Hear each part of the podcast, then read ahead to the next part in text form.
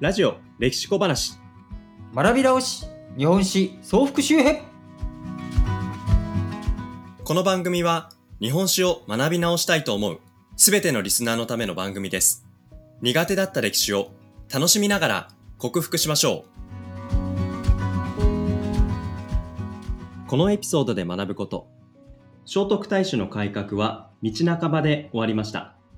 制度の外にあって力を増していく蘇我氏その蘇我氏を排除して聖徳太子の目指した政治を一歩前へと進めていく。中野大江の王子と中富の鎌谷のチャレンジ。大化の改新について学びましょう。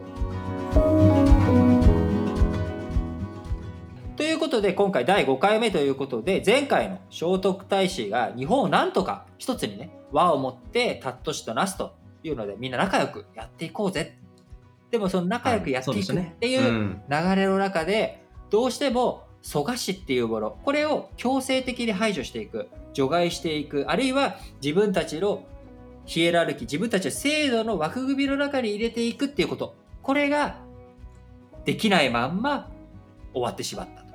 で聖徳太子が亡くなったのが622年のことだと言われているんですけれども、最終的にその蘇我氏の問題を解決していくのは645年に中野大江の王子と中富の鎌足があるチャレンジをすること。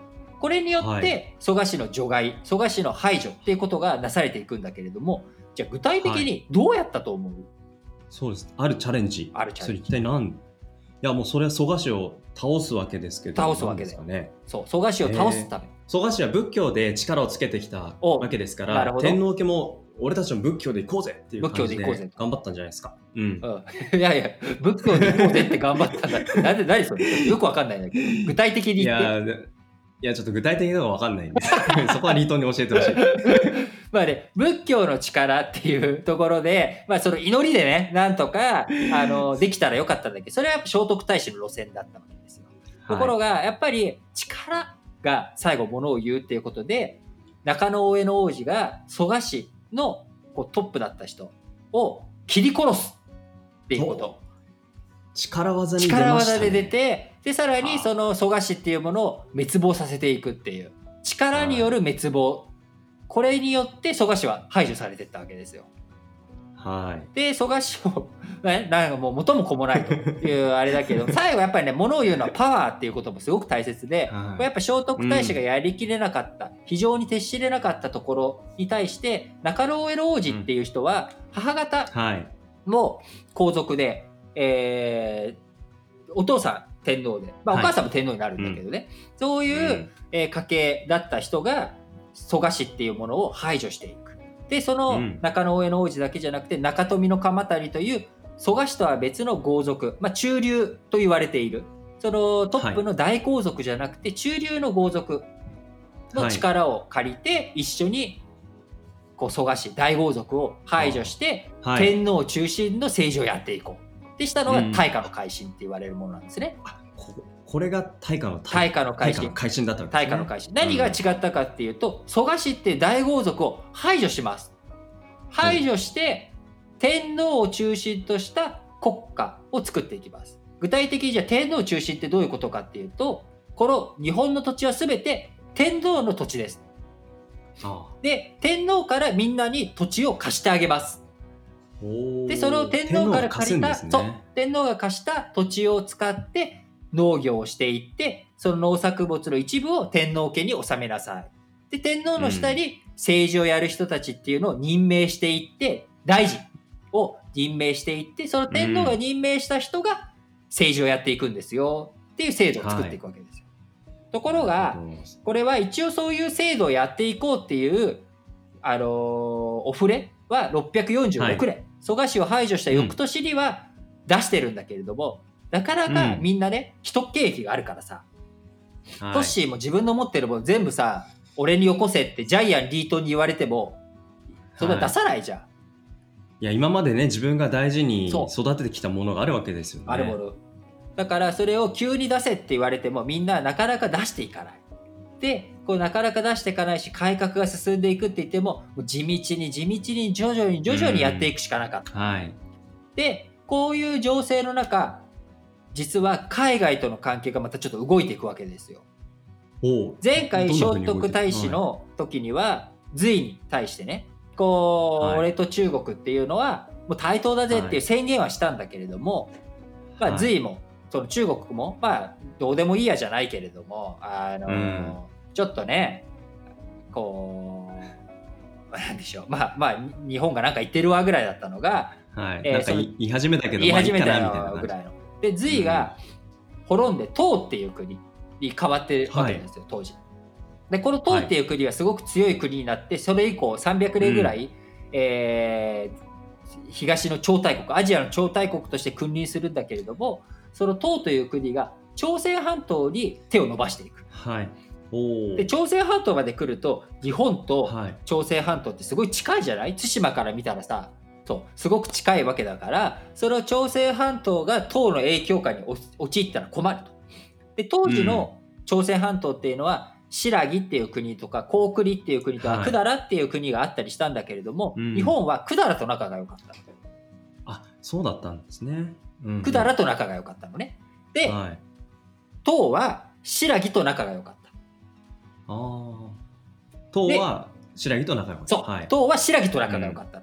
だからうん日本は仲のいい百済をなんとか応援したいじゃない？百済をね。ところがそねその百済が負けちゃって滅ぼされちゃったっていう大事件が起きた。そそれ日本にとってかなり不安じゃないですかそう、百済が滅んじゃったからね。だから、うん百済が滅んじゃったので、日本はどうにかしなきゃいけない。そしたらちょうど百済の人たちが日本にやってきて、応援してくださいと。国が滅ぼされちゃったけど逆襲したいんですっていうことで、うん分かった。はいと、日本は新羅と唐の連合軍に対して朝鮮半島で戦いに行くっていう。これが白村江の戦いっていうのが663年に起きる。ところが結果はね、そう、白村江の戦い白村江の戦い。その白村江の戦いで日本はボロボロに負けちゃったわけですよ、これが。わざわざ朝鮮半島までねね行っちゃったんだけど、ど、負けちゃった。唐と新羅の連合軍かかったんじゃそう、お金もかかった、人も死んじゃった。で、うん唐と新羅に負けちゃったっていう状態になって、どうよ、組織的には。負けちゃったんだよ。いやもう国民に顔が立たないというか。国会立たないし。この先どうしようかね。どうしようか。真っ暗ですよ。真っ暗いね、不安になっちゃうわけですよ。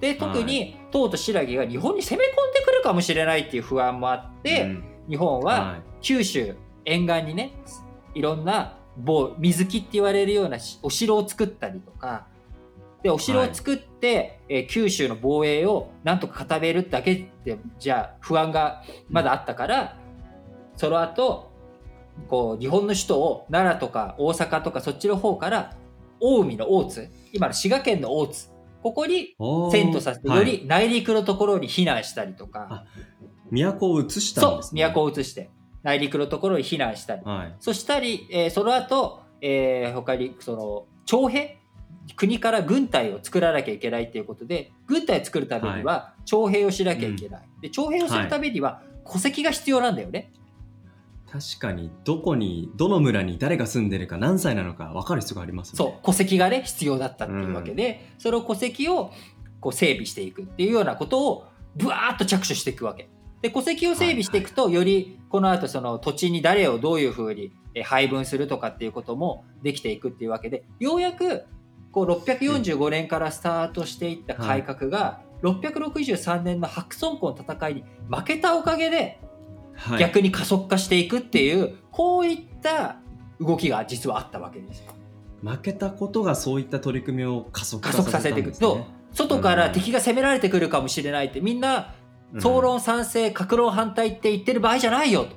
どうにか前に進めなきゃっていうことで、わーっと政治が前に進んでいき中野上の王子も天智天皇として天皇に即位し中富の鎌足にも藤原っていう名字を挙げたりとかしてどんどんどんどんいろんなはい、制度の改革を進めていくと。ところがうん。ところがね、はい。ところが？人間には弱点があるんです。はい。何かというと我々には寿命がある。だから中富の鎌足も669年に亡くなり、うん中野上の王子も天智天皇に即位した後672年に死んでしまう。はいだから663年の白村江戦いから10年経たない間に2人の改革を推進していく柱がなくなっていくっていうことで、次回はい。日本はまた大混乱の戦乱が起きていくということになっていきます。今回のおさらい。大化の改新を主導した人は？中野大江の王子と中富の鎌足り。大化の改新が目指した政治は？天皇を中心とした中央集権的な政治。具体的には、日本の土地を全部天皇のものにしてしまうこと。この時代に中国、朝鮮半島と日本の間で起きた戦争は？唐と新羅との間で白村江の戦いが起き、日本が敗北してしまう。白村江の戦いに負けて日本にはどんな影響があったの？九州の防衛を固めつつ、首都を内陸の大津に遷都した。徴兵のために戸籍の整備も進めた。次回予告聖徳太子の政治改革の中で特別扱いをされていた蘇我氏。その蘇我氏を除外して天皇中心の国家を作ろうと中野大江の王子と中富の鎌足りが剣を取って蘇我氏を取り除く。蘇我氏はいなくなりましたが、その他にも既得権益を持った皇族や豪族たちがいます。総論賛成、格論反対の状況の中、改革を地道に進めた中野大江の王子と中富の鎌足り。しかし、彼らにも寿命がやってきます。次回、後継者争いで起きた日本古代最大の戦乱、人心の乱と天武天皇の政治改革です。ラジ歴では、ツイッターで質問、感想を募集しています。ツイッターアカウントは、ラ、ジ、レ、キで検索してフォローしてください。日本史総復習編、次回もぜひ聞いてください。